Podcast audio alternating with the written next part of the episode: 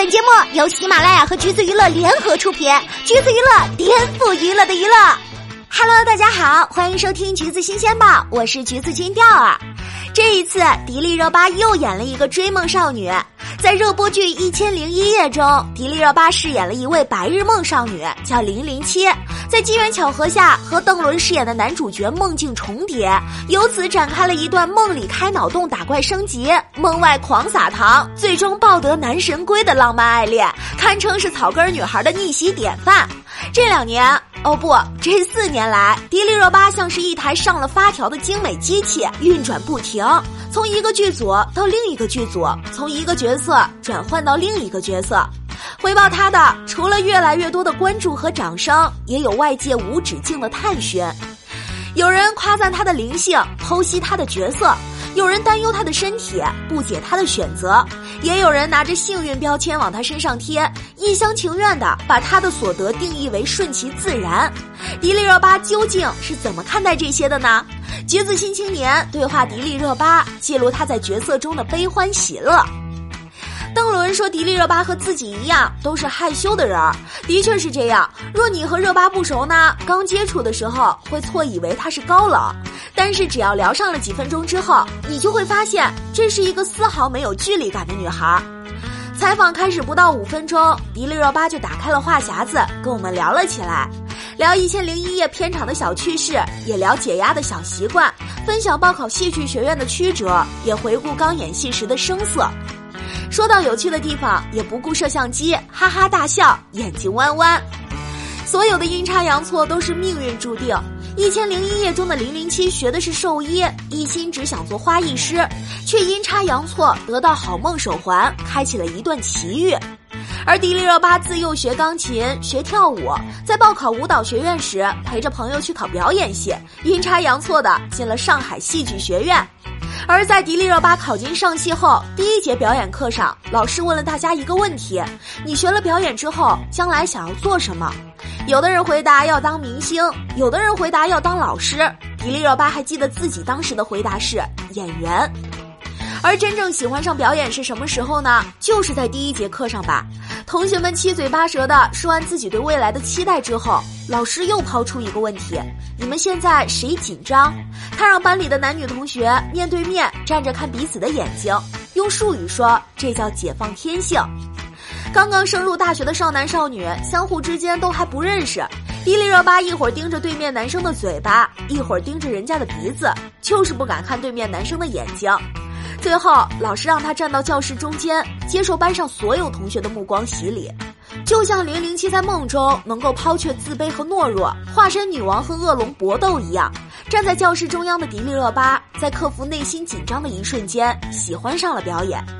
小的时候，热巴头发老是梳不开，爸妈就逗她：“你人就跟头发一样倔。”不过，迪丽热巴的倔可不是叛逆，她说自己有的时候对一些事情耳根子比较软。但有些事情就特别坚持，在倔这件事情上，热巴像极了零零七。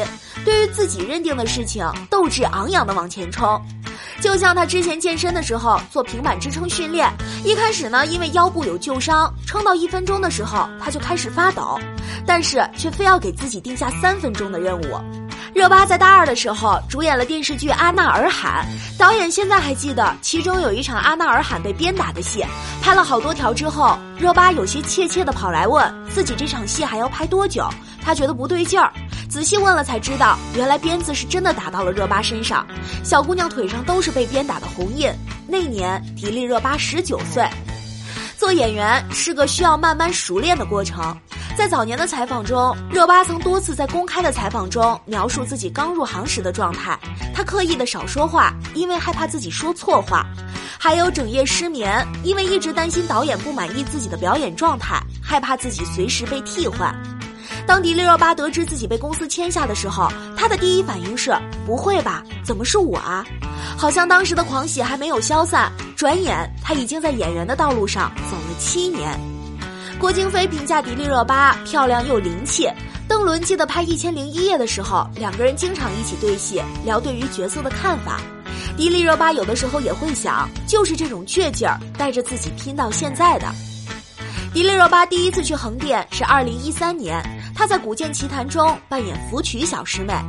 这部戏从盛夏一直拍到初秋，因为他的戏份安排的不是特别满，不仅有充足的时间看剧本，每天收工后还要到镇中心逛逛。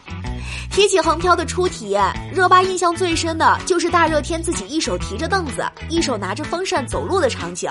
因为我觉得我胖了，我现在再回看那时候真瘦。迪丽热巴说完，自己又笑了起来。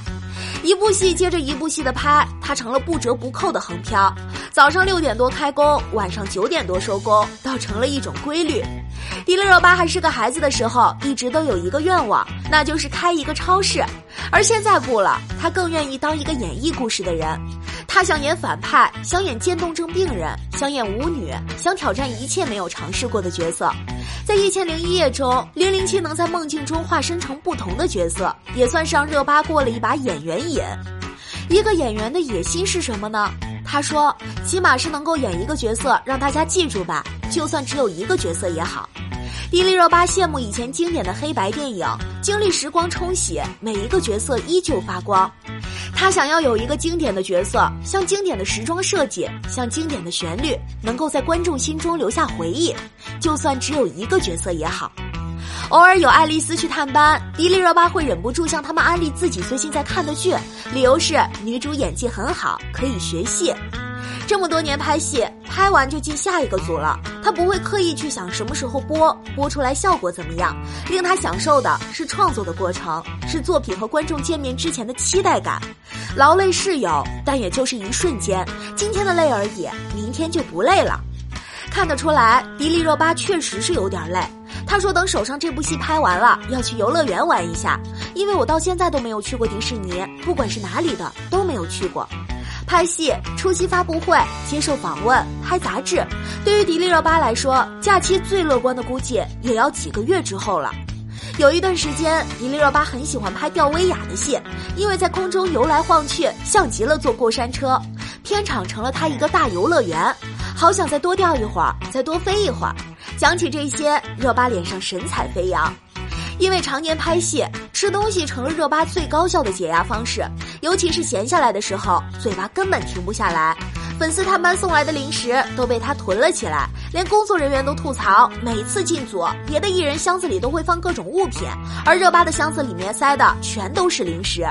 角色之外，迪丽热巴和普通的九零后女生没什么区别。她每天要用手指给嘴巴画唇膏才睡得着。看剧本的时候，读到零零七和父母的相处情节，会想到自己的爸妈。会追忆大学生活，也爱研究饭圈用语。日常和同事们开开小玩笑，小确幸一样也不少。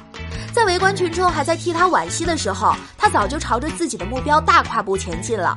愿意在泥潭里折腾自己，不把美貌当做通行证的热巴，一直有着明确的方向，所以一直保持着进击的状态，暗暗发力，不断磨练自己，就为等到那一个角色绽放一束光。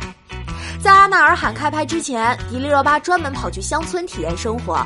她记得特别清楚，有一天晚上，自己躺在老乡院子的炕上，看到夜空中有那么多闪耀的星星，特别特别美。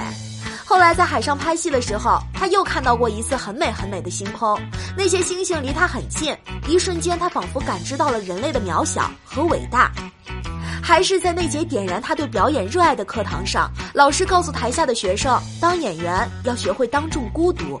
迪丽热巴一直记得这句话，就像是站在人群中央，众生喧哗，她和角色站在一起。有黑夜，星星才会闪耀；经历过至暗时刻，才能成为一束光。要是能给未来的自己一句话，会对那时的自己说什么呢？迪丽热巴说，在为数不多的年轻岁月里，好好珍惜这些时光。末尾，他又加了一句：“好好保养。”然后不知道想起了什么，哈哈的笑了起来。